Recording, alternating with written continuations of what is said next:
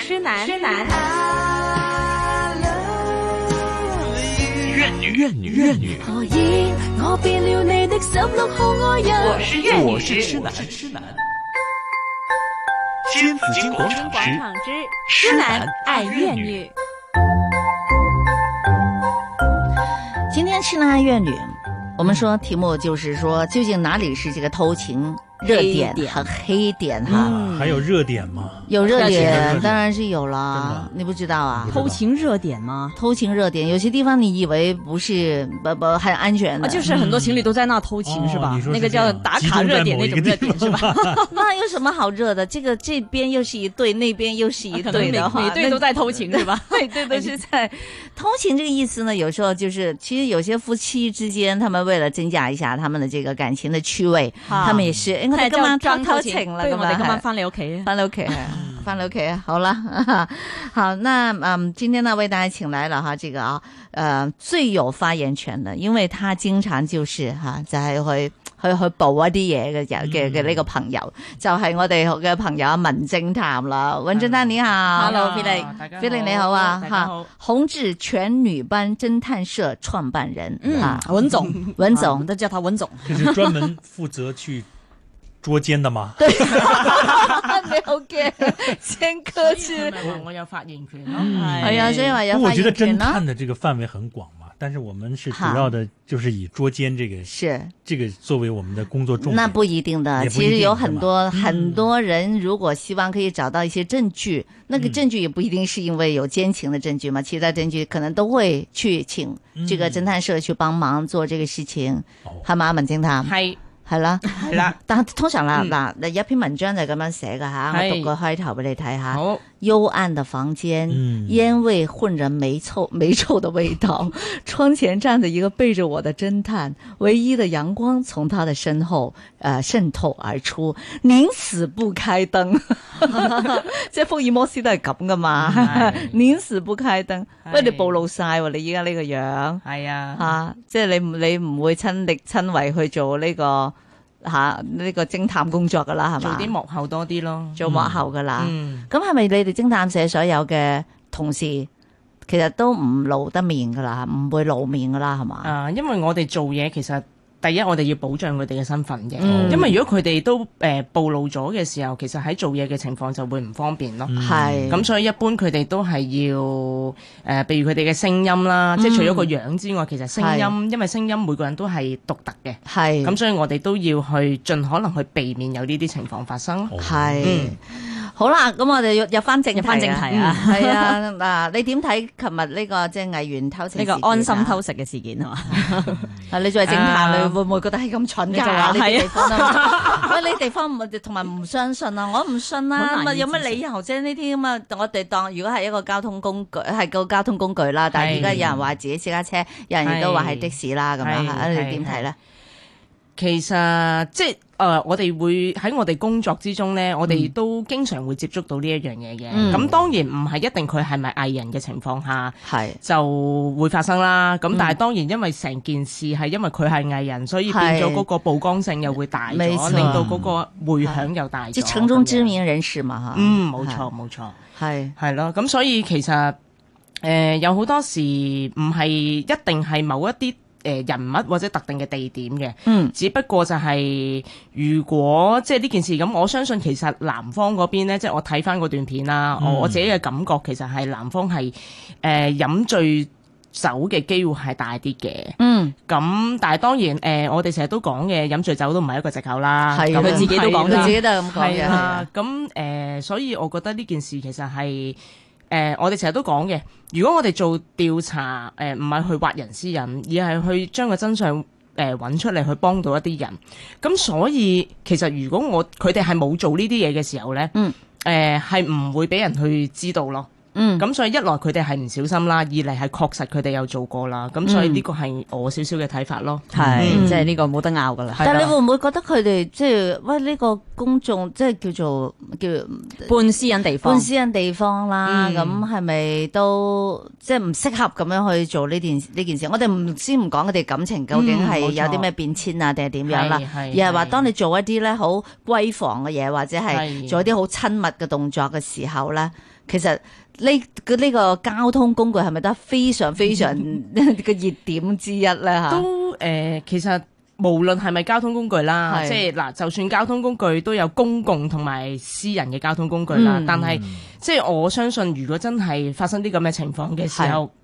其實係唔應該在任何嘅場合去做呢件事咯。嗯，係啦，即係無論佢係公共定係非公共，係或者佢係私人，或者甚至乎有啲可能佢係喺屋企嗯嘅，或者甚至去誒遊艇嘅、坐飛機嘅、搭咩都好啦。係咁其實呢啲事情，我哋覺得係唔應該發生嘅。係嗯冇係錯啦。嗯只要人不知，除非己莫為。係無論係乜嘢地方都好啦，咁係吓。咁啊，我哋就阿文偵探咧，其實有個排行榜㗎。嗯係係啊，我哋有個排行榜嘅，今日咧就話究竟邊啲地方咧係最多人去偷食啊，或者係最多人係會去誒中意打卡嘅地方啊嘛，而成日講打卡 啊嘛，我哋偷食就唔會打卡啦，係嘛？係唔係係你打我唔打嘅，偷食係，咪或者我打你唔邊個打。唔係可能對方有時有啲人會自己打過，佢想件事嗯嗱曝光，唔會啊嗱佢自一己般呢打咗你唔知嘅喎，係咪就係一般好少一齊打咯？即係如果係大家都有心嚇，唔唔，即係講緊係真係偷地偷情或者地下情啊，一係般都不會一起打，你懂嗎 係？對啊，哈這個我就做得多了哈。哦，做得多了嘛，哇多不得沒有，我了就聽不得得多，了哇 啊，真係厲害啊，係好爆添啊！係好係爆啊啦，咁我不如講下，即係係以阿偵探咁多年嘅經驗啊，係啦總通結常翻自己嘅 case 嗱，啊，我想問多唔係多人嚟揾偵探去幫手去畫一啲證實呢啲呢第一三方面嘅一啲啊，嗯即係第三者或者係啲偷情事件，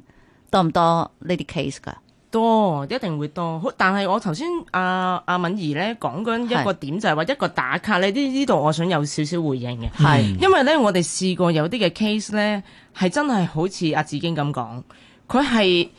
未必係兩個人同時間打卡，但係佢打、哦即係佢打完卡之後咧，其實係故意影到對方少少嘅背影。或者可能喺個茶壺嘅反光、玻璃嘅反光，特登暗示去係喎挑機啊，即係我哋俗稱叫挑機啦，即係係向啦個大婆咁樣。係 咁所以其實係唔排除有呢啲嘅情況嘅。嗯係咁當然你話誒、呃一啲喺我哋綜合咗一啲誒、呃叫做熱點啦，其實頭先除咗誒、呃交通工具啦，因為交通工具其實我哋都可能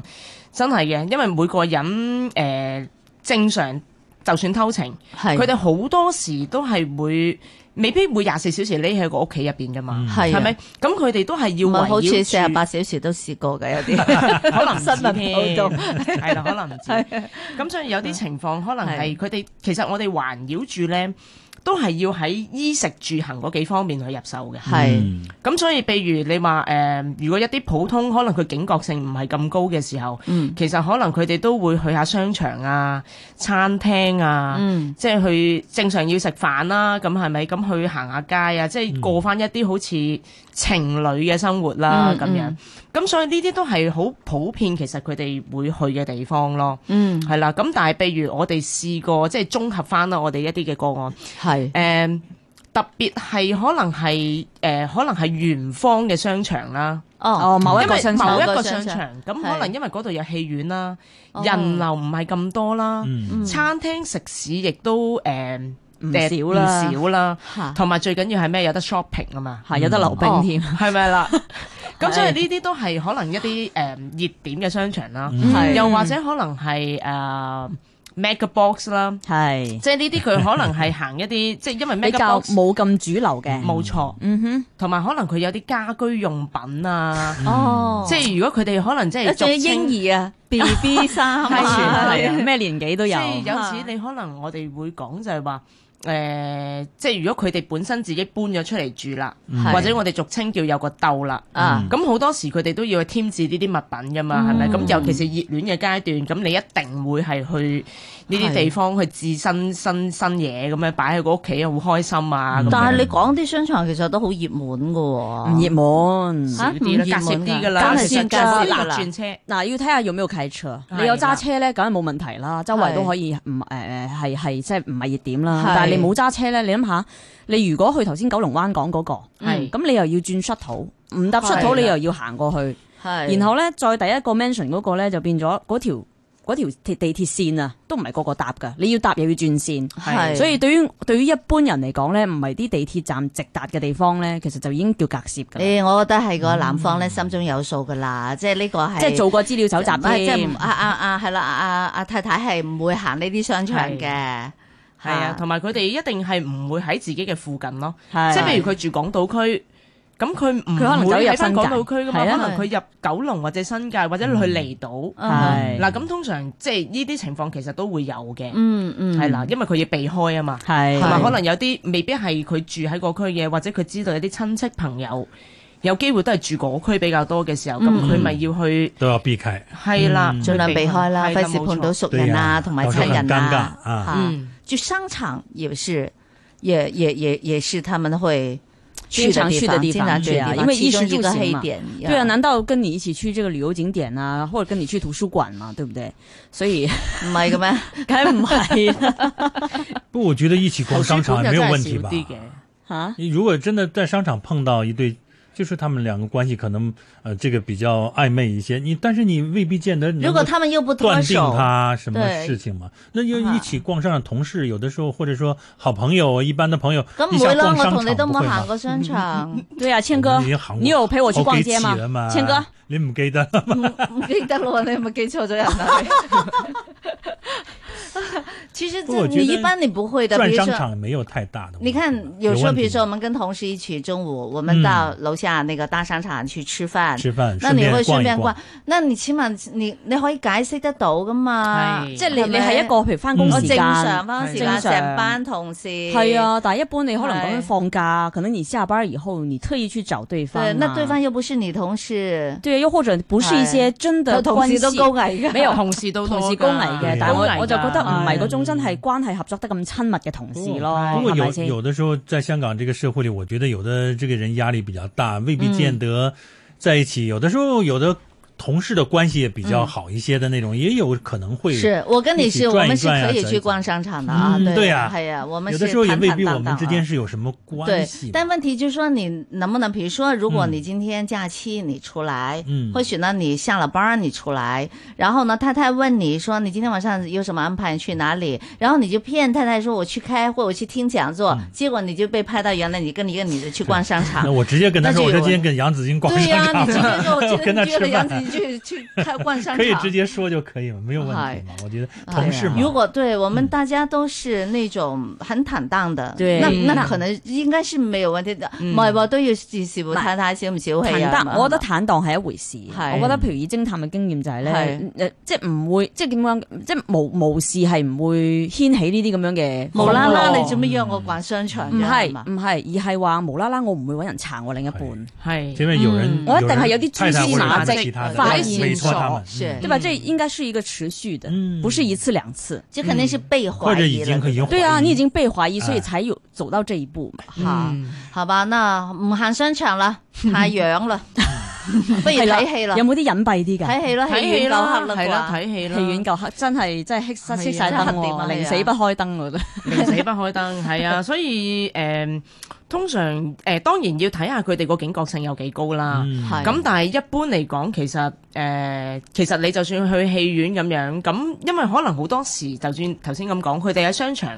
佢哋可能前後腳噶嘛，係咪？嗯嚇，啊咁但係如果你睇戲，我相信你最多都係前後腳入去，但係你唔會前後腳唔前後坐同排一齊，前後排左右排，然之後 去即係你唔睇會戲分㗎嘛開坐噶嘛？冇係咪？錯會啦失去咗意義。冇錯啦，咁所以喺嗰陣時，其實就係一個好好嘅機會。咁當然可能佢哋喺戲院都叫做誒、呃半公眾嘅地方啦，雖然黑啫，咁但係誒係、呃可能佢哋親密嘅行為有機會個警覺性又降低啦，親密性嘅行為又會提高啦。嗯，咁變咗我哋去誒、呃、確定佢哋嘅關係嘅情況之下，又會大咗機會啦。嗯咁、當然，因為喺戲院，其實我哋唔可以話，誒、哎、走去佢前邊影佢咁，係啦，但係譬你唔如可以噶喎。比如睇下佢睇咩戲啦，咁係愛情戲咁可能，唉，大家就挨埋一齊啊，唔係唔係就算恐怖片係啦嗯 啊都可以挨埋一齊。捉 住佢啊，或者好驚啊咁樣，咁所以呢啲都係一啲嘅小行為或者一啲嗯小動作，令到我哋可以去發掘到究竟佢哋嘅關係係咪真係出現咗一啲唔尋常嘅感情關係咯。嗯係嗯咁啊，係你你會唔會同佢判斷噶啦？係咪？你我哋係都會嘅，因都會為幫佢判斷會嘅， OK 因為其實有好多嘢，我其實我哋就算係揾呢啲嘅真相或者一啲嘅資料或者證據都好啦，係其實好多時唔係話誒用一樣嘅嘢就去定奪佢有定冇嘅，嗯嗯而係可能係係觀察佢一段嘅過程，而知道係佢哋中間成個過程，比如眼神嘅交流啦，嗯啊、身體嘅接觸啦，係説話嘅語氣啦，係咁呢啲嘅情況其實都係會喺我哋去判斷呢個事情嘅情況下去應用到嘅嘢咯。嗯，係啦，哇！要跟你上嚟都幾難噶喎，如果係啊，即係譬如話你真係如果睇戲嘅話，你真係點影得你到咧？警覺性又要高啊，警你覺又性又高要係啊一一直真係觀同察埋。我哋最難嘅就係我哋可能佢未佢我哋未必知道佢買邊一場戲，嗯坐邊個位。係咁所以我哋又要揾一個有利嘅位置，係係好迅速嘅情況之下，要搜集咁多資訊係而啊跟到入去嘅情況下，係呢個都係有一個有一定嘅難難度，度。如果俾我做，我就話唔該買頭先情侶嗰套，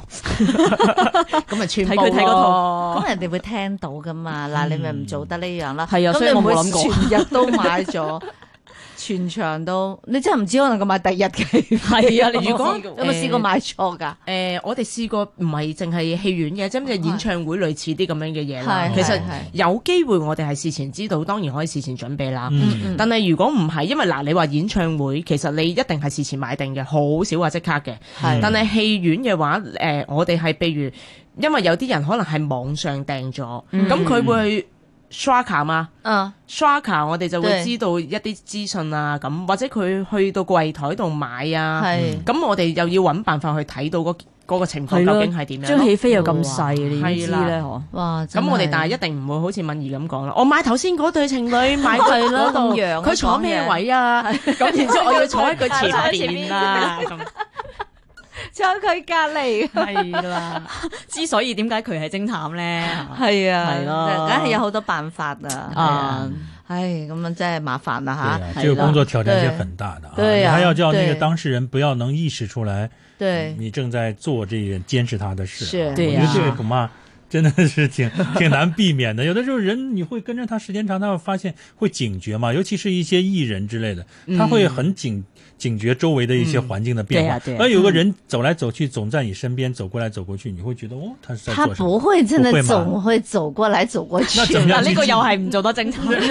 就是那怎么会你怎么会知道这 依家个？個鏡頭仲使唔使行嚟行去喺對啊度你千当哥然先你当然比较近接近一点才能做这件谦事嘛。哥呀，现在镜头并不是我们手机那种的 啦我。们刚才不是是吗跟你讲了吗？我告三诉十你倍的镜头啊，好远都可以拍得到。除了30倍坐在之外家里面就可以监控或许一切你了嘛。对啊，或许你看到这个眼镜也可以是镜头啊，哦对呀，嗯翻翻眼睛没错就是镜头啦，手翻表翻也衣是特领啊、工一样手表啊，差這不多啦些對全部都啊是鏡頭啦。嗯啊，厲又害揀件衫靚到樣下咁專業樣，係啊，佢同人嗯有冇有鏡頭佢扮人哋講緊電話嘅時候，可能影緊其實影緊你你啊，啊係啊唉，小心啲啊 小心啊，啊係啊，依家真係要好，其實真係要风檢险越點。来越大。講到最後，就是說你你只要你檢點了，嗯，哈，你不做這種出軌的事情，那就怎麼拍出來都不是有事的。嗯對啊，係啦，因為頭頭先阿文偵探講啦嘛，即係話你有判斷噶嘛。咁我同阿謙哥係咪去行咗一次街，即係中午食咗餐飯，唔通我有嘢咩？哎係咪？你係啊，點都拍唔到一句有嘢嘅嘢出嚟噶嘛？冇錯